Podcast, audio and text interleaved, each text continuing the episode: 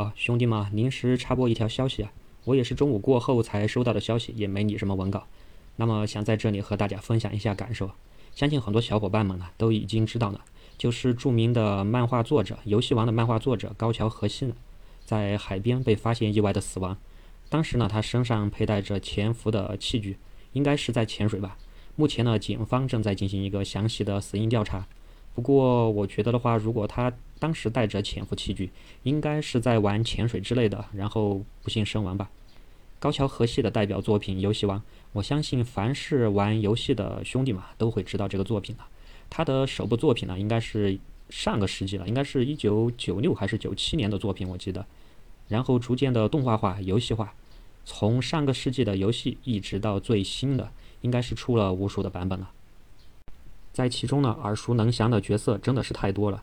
第一代的武藤游戏就不说了，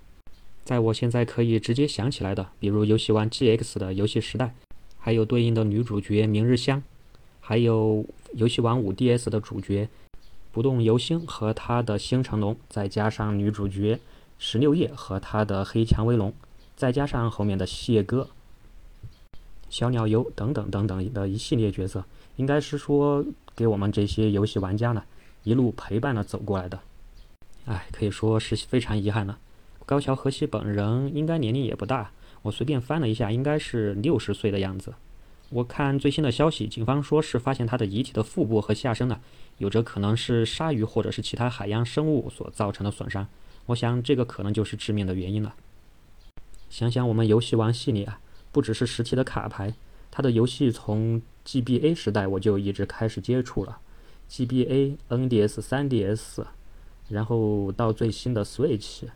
经历了无数的版本了，也是算是我的一个人生的见证者了。我记得我当时在大学的时候，我每次大学回家乡都要路过成都，我都会在成都稍微的歇一脚，然后去成都的动漫店呢，去买十五块钱一包的，然后里面五张的那种游戏王的卡片，逐渐的积少成多，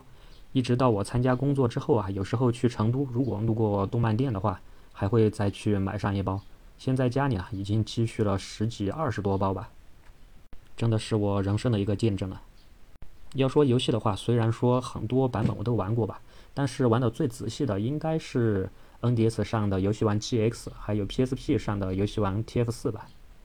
至于之后的作品啊，认真研究也就是到超量之后吧。超量之后的话，也越发复杂了，这个游戏王也就越来的越朝着一个更加嗯死忠粉思想的这么一个方向发展了。虽然后面的作品有什么快速决斗呢，还有最新的把游戏规则大改之类的一些操作，但是最后留在游戏玩家心中的还是 OCG 的一个规则。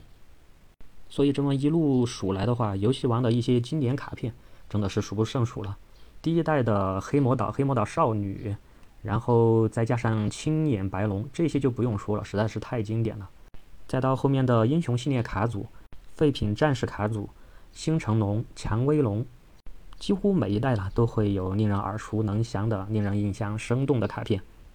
虽然说实话，游戏王虽然说它的一个规则还有它的卡片的复杂度在越来的越多，但是从动画的角度来看，游戏王的话还是想尽量吸引一些年龄小一点的玩家。毕竟集卡类的这种玩法游戏的话，小年龄一点的玩家会比较的感兴趣。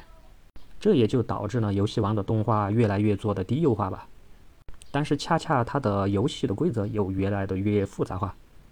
感觉上其实也蛮矛盾的。不过不管怎么说，游戏王毕竟出了那么多的系列，那么多的卡片，那么多的功能，要想在短时间内什么卡片类的游戏复杂程度可以超过它，这个真的是实在是太困难了。连游戏王自己不是都每过一段时间都要修改它的一个限制卡和一个禁卡的列表，从而呢才能保证游戏王的一个活力。这高桥和希就这样撒手人寰了。从萝卜喜之郎的角度啊，我至今还是没法接受这个现实。而且，除了游戏王，我真的想不到什么作品可以在卡牌类游戏中稳稳地替代它。虽然确实有很多卡牌类的新作，另外网上那些反复刷着什么死者书生卡片的这些骚操作啊，我觉得也没有必要。人死不能复生，也看开一点吧。童年的回忆就让它留在童年吧。高桥大师一路走好。但愿在另一个世界，有你的黑暗大法师一直守护着你。